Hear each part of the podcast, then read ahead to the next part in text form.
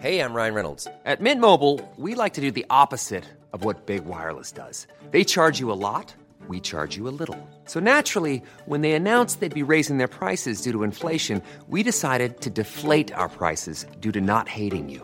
That's right. We're cutting the price of Mint Unlimited from $30 a month to just $15 a month. Give it a try at mintmobile.com slash switch. $45 upfront for three months plus taxes and fees. Promo rate for new customers for limited time. Unlimited more than 40 gigabytes per month. Slows. Full terms at mintmobile.com. Entrevista.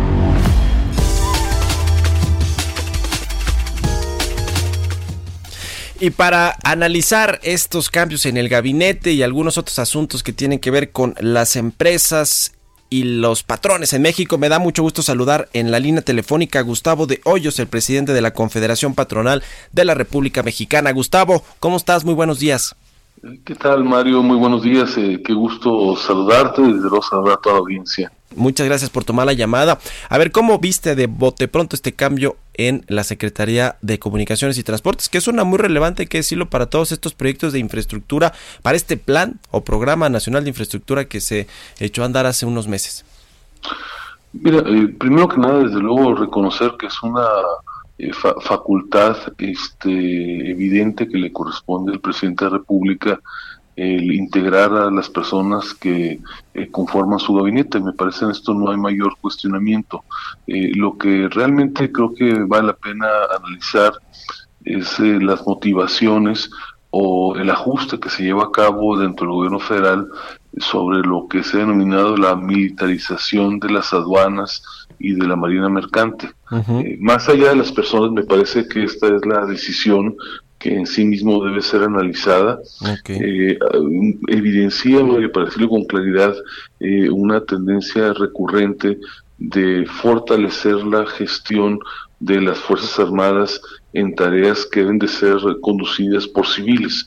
Eh, insisto, más allá de las personas, eh, poniendo por delante el respeto y el respaldo que la Coparmex tiene hacia las autoridades militares por la gestión que llevan a cabo en asuntos eh, relevantes para el país, es evidente que no le conviene que al país que se convierta en una tendencia recurrente esta militarización de las actividades de la función pública. lo que me parece que se tiene que hacer cuando se encuentran deficiencias eh, temas de corrupción, incluso presencia de grupos de delincuencia organizada, es fortalecer la gestión, eh, mejorar los procesos y no pensar que la participación de militares y marinos va a ser la panacea. Por el contrario, si eso se vuelve una cuestión recurrente, eh, encontramos en un riesgo de que tarde que temprano esas instituciones que tienen que ser salvaguardadas de temas de corrupción, de infiltración de la delincuencia organizada, eventualmente puedan ser tocadas precisamente por este contacto en tantas dimensiones del quehacer público. Sí, sin duda una decisión polémica que Javier Jiménez Espriu dijo, a ver, no hay forma de que el ejército o la marina, que es eh, que, quien va a estar ahí, pues administren un puerto porque es muy complejo y técnico. La curva de aprendizaje será larguísima y eso pues le pegaría obviamente al comercio eh, exterior que tiene México, el comercio internacional. En fin, es un asunto que a ver cómo se va aquilatando, cómo se va aterrizando y pues cómo llega la Marina y el Ejército a controlar tanto los puertos como las aduanas. Gustavo, quiero aprovechar para eh, eh, tocar base contigo y eh, preguntar sobre esta reforma o propuesta de reforma al sistema de pensiones mexicano que pues tiene eh, todo que ver ahí con los patrones a quienes les van a, hay que decirlo, pues también poner la carga de aumentar las aportaciones.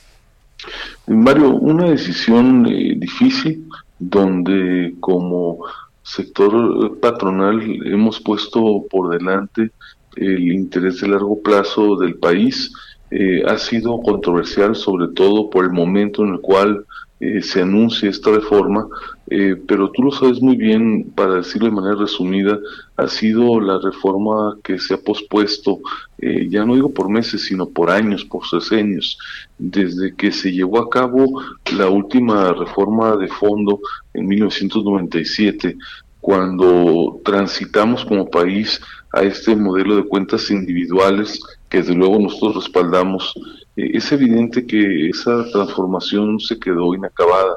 Cuando uno revisa las discusiones, las decisiones que se llevan a cabo en aquellos años, era muy claro para todos que se tenía que dar ese primer paso pero que no era el único, sino que paulatinamente tendría que haber un incremento en los niveles de aportación si se quería que a lo largo de los años eh, las pensiones eh, tuvieran un nivel eh, que permitiera una vejez digna para quienes las obtienen. Sin embargo, insisto, llegaron otras prioridades para el país, las condiciones económicas y políticas no siempre son las ideales, es más, normalmente no existen. Y entonces es una responsabilidad creo que es compartida de todos, de organizaciones, de patrones, de obreros y del gobierno. Eso se pospuso por años. ¿Qué fue lo que ocurrió? Es que pues el destino ya está a la vuelta de la esquina. Eh, tú lo sabes muy bien, eh, que son cientos de miles de trabajadores que tendrán una tasa de reemplazo, si no sé si esta reforma, es decir, un porcentaje de su sueldo que recibirían ya pensionados por debajo del 40%, y entonces eh, decidimos que se tenía que dar un paso eh, arriesgado, sí, en el sentido de que es poco popular eh, llevar un sector como el nuestro una propuesta de incrementar un costo laboral, pero teniendo claro que son de esas decisiones que no se pueden posponer más, sobre todo en la coyuntura actual. lo que se plasmó a final de cuentas es que esta reforma que implica, eh, digamos, en, la parte raíz un incremento de la aportación patronal, porque también hay que decirlo con claridad, solamente el sector patronal es el que está incrementando sus costos y que pasarán de un 5.15% de la nómina hasta un 13.875%. Eh, se estableció un criterio de gradualidad durante ocho años. no será sencillo pero es, es el, digamos, no hay recetas mágicas cuando se quiere conseguir que los trabajadores obtengan una pensión de mayor cuantía pues por más que muevas este, los datos de la ecuación, si no hay un incremento en la aportación, es imposible obtener un resultado mayor. Así es que, entendiendo que es un tema que ha preocupado mucho, Mario, nos ha implicado dedicarle, evidentemente, muchas horas a tratar de explicar la impostergable necesidad de, esta medida. Eh, bueno, pues me parece que es un paso que se está dando para bien del país. También decirte con toda claridad, en el caso de la Coparmex, desde marzo de 2019 eh, se tomó esta decisión nuestro Consejo, eh, inició una ruta de más de un año para generar consensos que paulatinamente incorporaron a otras organizaciones. Finalmente se logró un gran consenso del sector privado, de ahí seguimos hacia el sector de los trabajadores.